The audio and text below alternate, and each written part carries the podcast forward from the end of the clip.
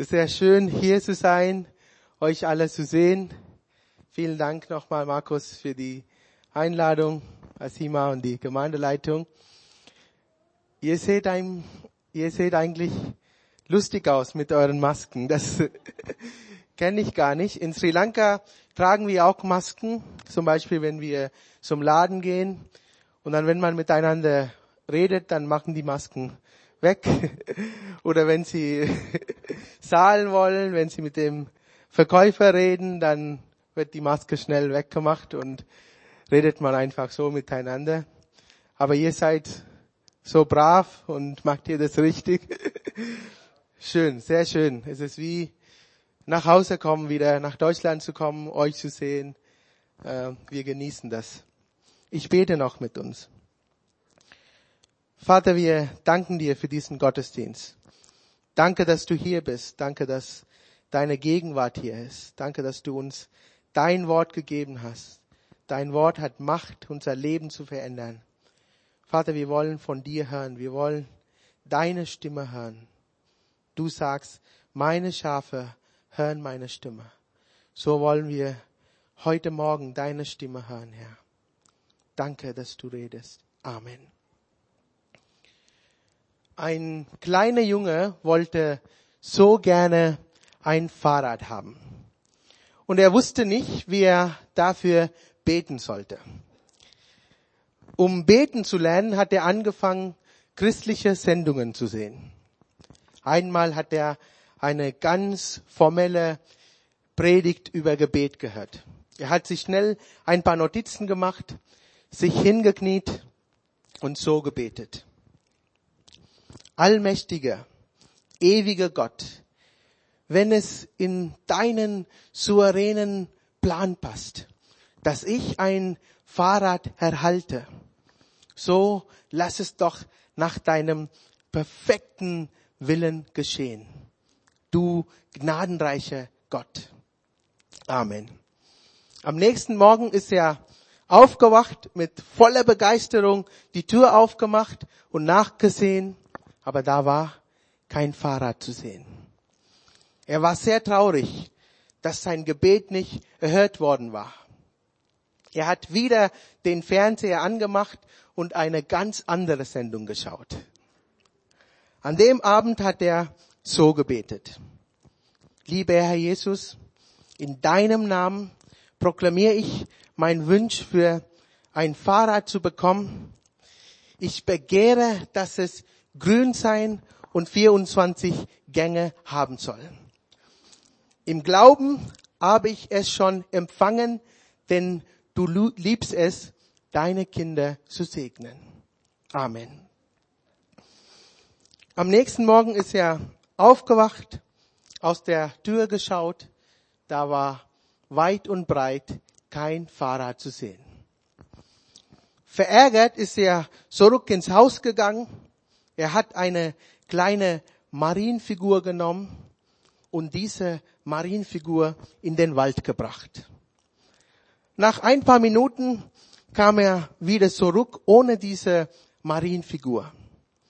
Seine Mutter hat das gesehen und hat sich gefragt, was da los war, wo die Marienfigur ist. Sie hat gesehen, dass er wieder in sein Zimmer gegangen ist, die Tür geschlossen hat. Sie hat ihr Ohr an die Tür gelegt und gehört, wie der kleine Junge betet. Er sagt, Jesus, wenn du deine Mutter jemals wiedersehen willst, dann her mit dem Fahrrad.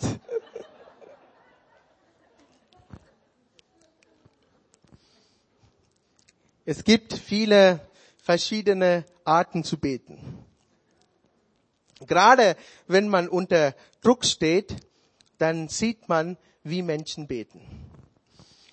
Ein König im Alten Testament hat sich in seiner Notsituation an Gott gewandt. Davon lesen wir in 2. Könige, 2. König, Kapitel 20, Abvers 1.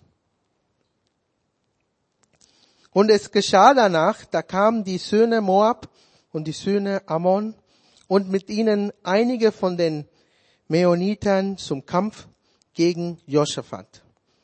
Und man kam und berichtete Josaphat, eine große Menge ist gegen dich gekommen, von jenseits des Meeres, von Aram. Und siehe, sie sind schon in Asason, Tamar, das ist Engedi. Josaphat war ein großer, mächtiger König. Er hat Gott von seinem ganzen Herzen geliebt. Und er hat Gott gedient. Er hat alle Gottes Gebote gehalten.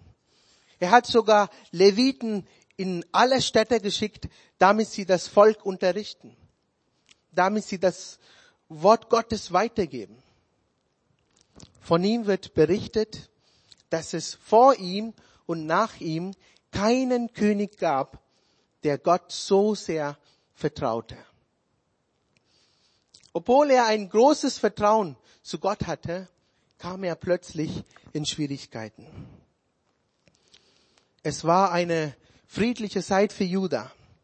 Eigentlich lief alles gut, aber auf einmal im Handumdrehen hat sich alles verändert.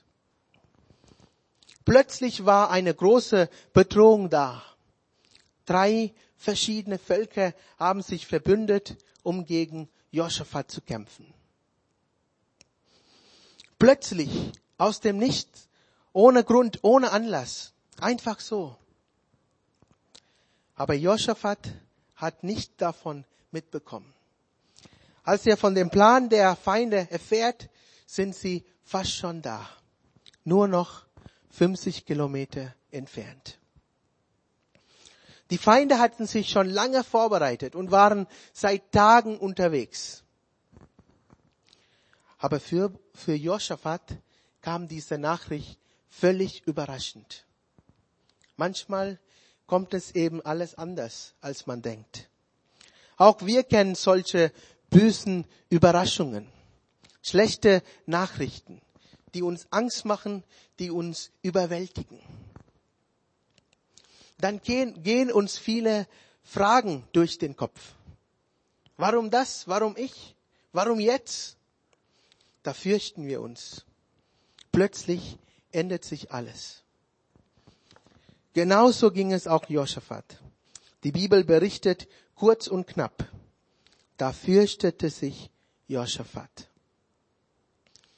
Der König hat wirklich Angst. Er sagt nicht mit einem billigen Spruch, das wird sowieso alles gut. Nein, er weiß ganz genau, dass er keine Möglichkeiten hat, sich um sein Volk zu schützen. Er hat wirklich Angst. Das Wort Angst kommt aus dem Wort Enge. Ich fühle mich in die Enge getrieben. Ich sehe keinen Ausweg. Auch Menschen, die fest an Gott glauben, haben Angst. Angst ist keine Schwäche, keine Sünde. Angst, das ist eine ganz normale Reaktion. Aber es ist wichtig, wie wir damit umgehen. Angst kann uns lähmen. Aber Josaphat lässt sich nicht von seiner Angst lähmen. Er gerät nicht in Panik. Da ist er ein gutes Vorbild. Er lässt sich nicht von seiner Angst lähmen. Er lässt sich ins Gebet und zu Gott treiben.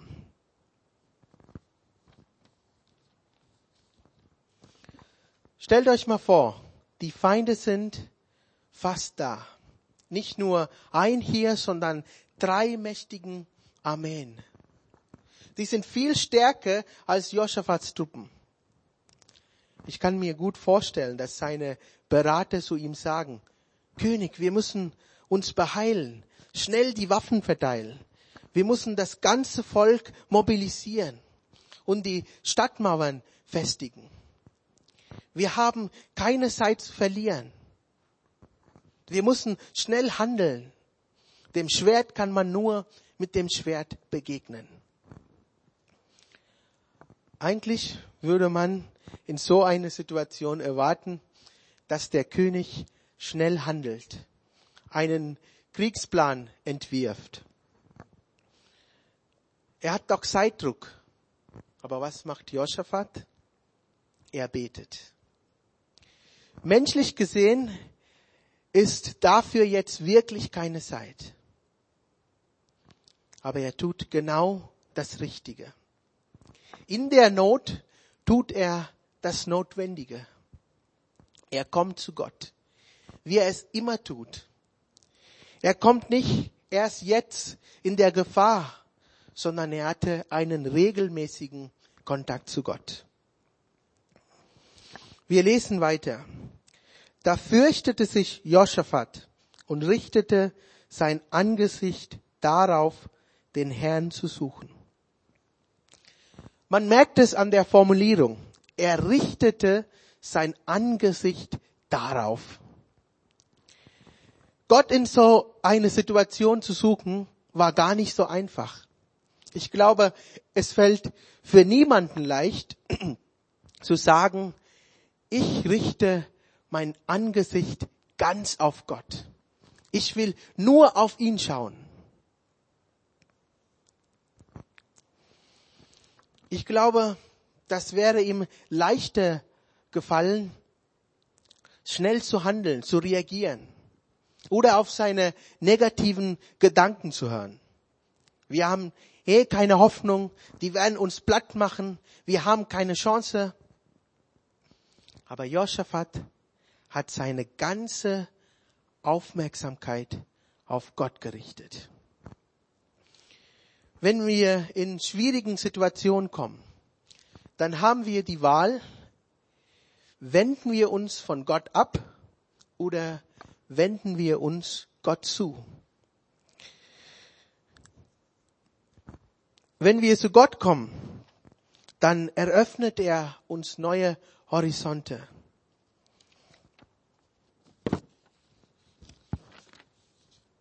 Ich habe das schon oft erlebt, dass Beten nicht erst die Situation verändert, sondern mich.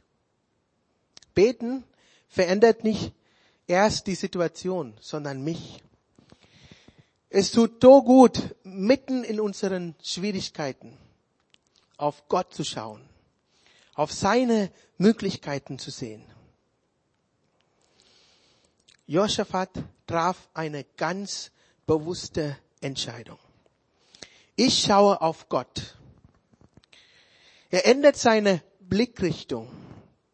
Er schaut nicht auf das, was ihm Angst macht, was ihm bedruckt, sondern er schaut, er schaut auf Gott. Er konzentriert sich ganz auf Gott und sagt, ich will Zeit mit Gott haben. Obwohl er so viele dringende To-Dos auf seiner Liste hat. Gerade in Stresssituationen, gerade wenn alles abbricht, was uns Sicherheit gibt, gerade wenn unsere To-Dos immer länger und länger werden. Gerade dann ist es so wichtig, dass wir Zeit mit Gott verbringen.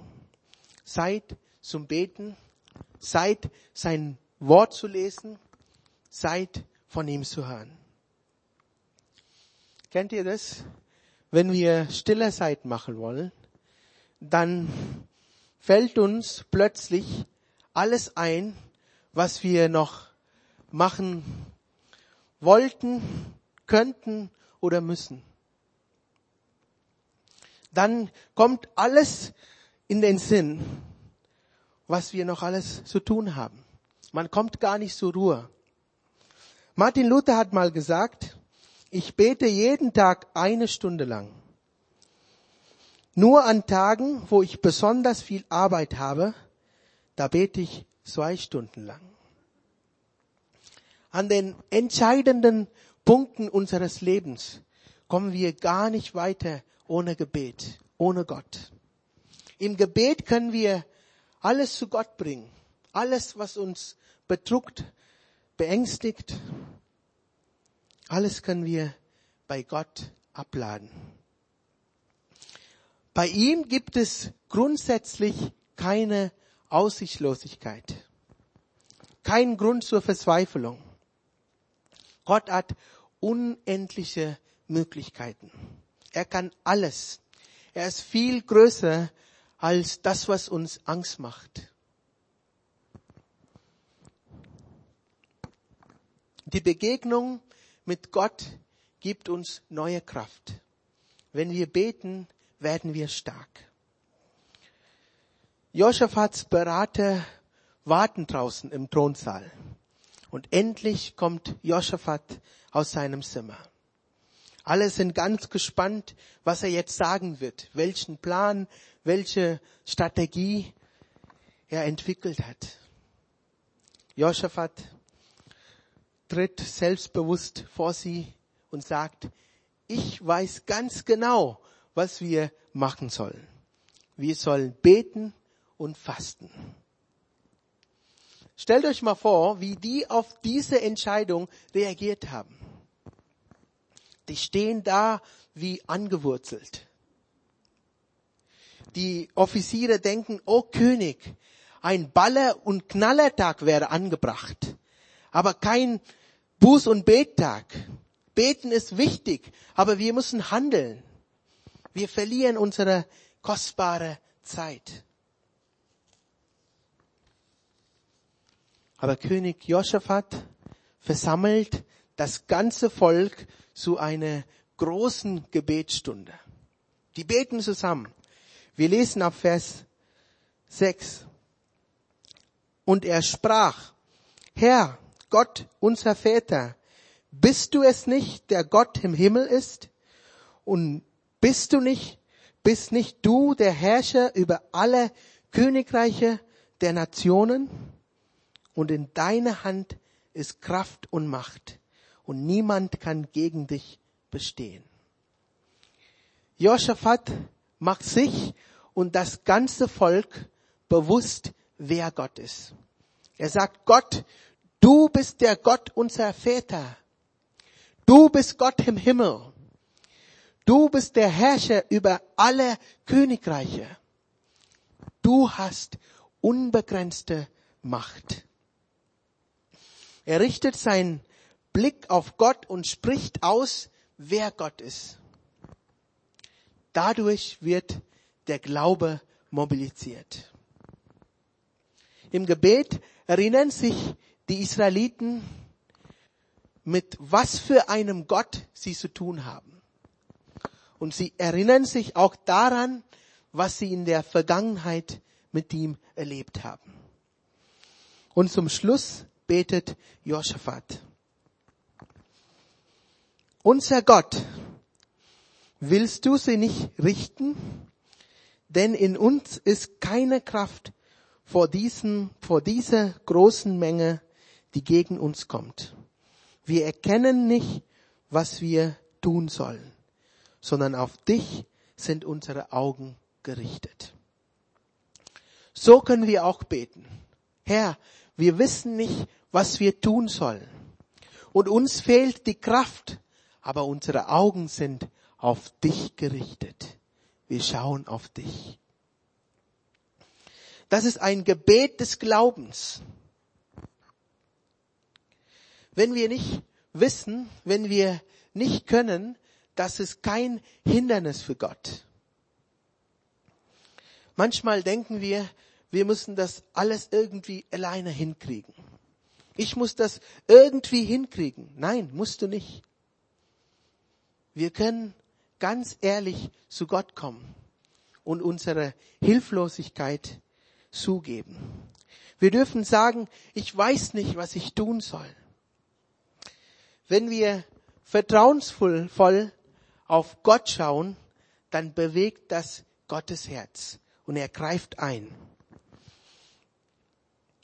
Wir lesen in Vers 14.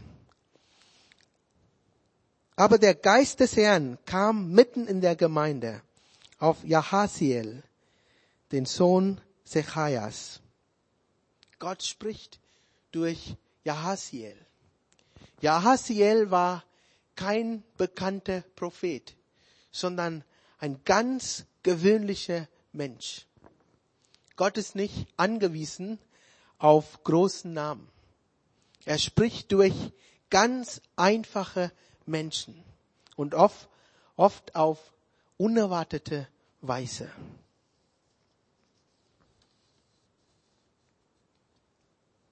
Er gibt Jaasiel eine Botschaft der Zukunft und Hoffnung. Jaasiel sprach, merke auf, ganz Juda und ihr Einwohner von Jerusalem und du König Josaphat, so spricht der Herr zu euch. Ihr sollt euch nicht fürchten und nicht versagen vor diesem Großen hier, denn nicht ihr kämpft, sondern Gott. Morgen sollt ihr gegen sie hinabziehen. Die ersten zwei Sachen, die Gott hier sagt, sind super, wunderbar. Er sagt, fürchtet euch nicht, habt keine Angst. Zweitens sagt er, es ist nicht euer Kampf. Ich kämpfe. Sondern meine. Ich kämpfe. Ich kämpfe für euch. Aber das dritte, was Gott sagt, ist ganz schon herausfordernd.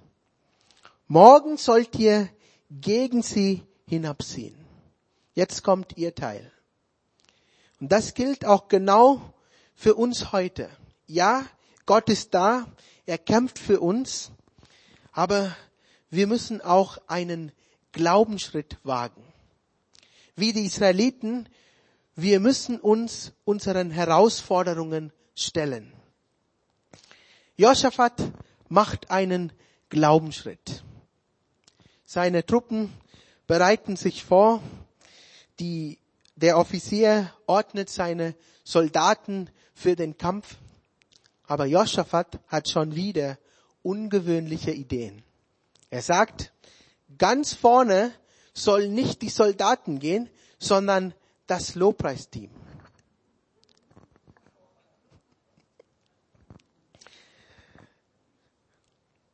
Es soll deutlich werden, was uns am wichtigsten ist. Die Ehre Gottes.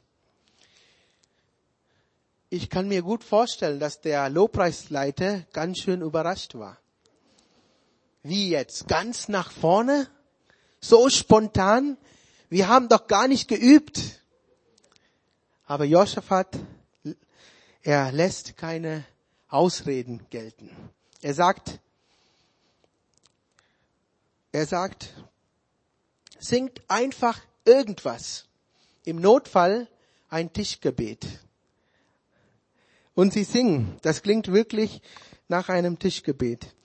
Preist den Herrn, denn seine Gnade währt ewig. Der Chor preist Gottes Gnade, bevor das Wunder passiert ist.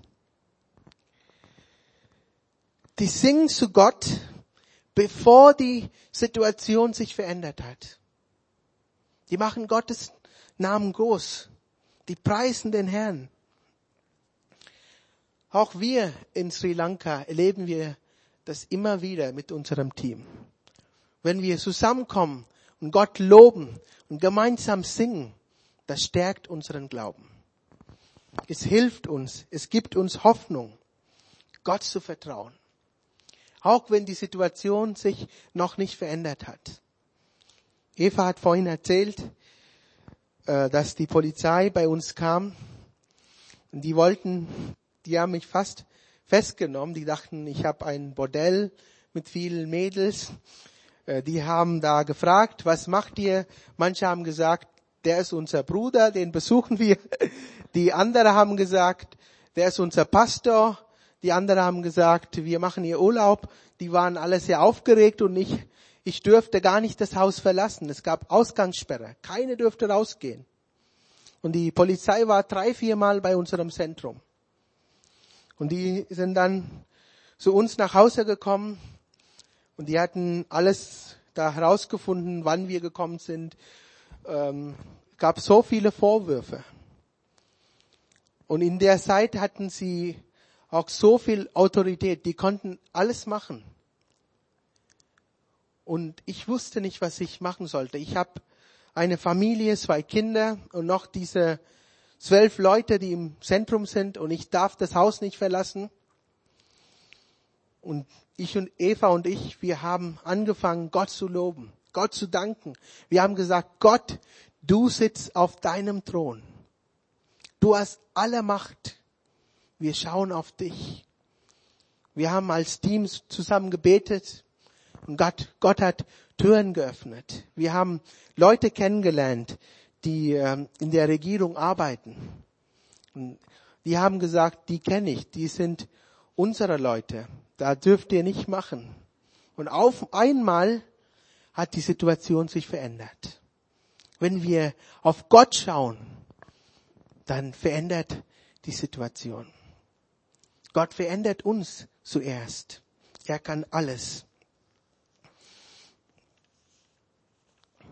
Während Sie singen und Gott loben, dürfen Sie zuschauen, wie Gott für Sie kämpft. Wie die, wie die drei Armeen sich gegenseitig platt machen. So groß ist unser Gott. Er kann alles. Er hat unendliche Möglichkeiten. Wenn du das nächste Mal von Sorgen überwältigt bist, dann sage zuerst Gott, wie unendlich groß deine Sorgen sind. Und dann sage zu deinen Sorgen, wie unendlich groß dein Gott ist. Sag das nochmal. Wenn du das nächste Mal von Sorgen überwältigt bist, dann sage zuerst zu Gott, wie unendlich groß deine Sorgen sind. Und dann sagst du deinen Sorgen, wie unendlich groß dein Gott ist. Ich bete noch mit uns. Vater, wir danken dir, dass es bei dir Hoffnung gibt. Danke, dass wir auf dich schauen dürfen. Danke, dass wir eine Beziehung zu dir haben. Danke, dass du bei uns bist, in jeder Situation, in jeder Lebenslage.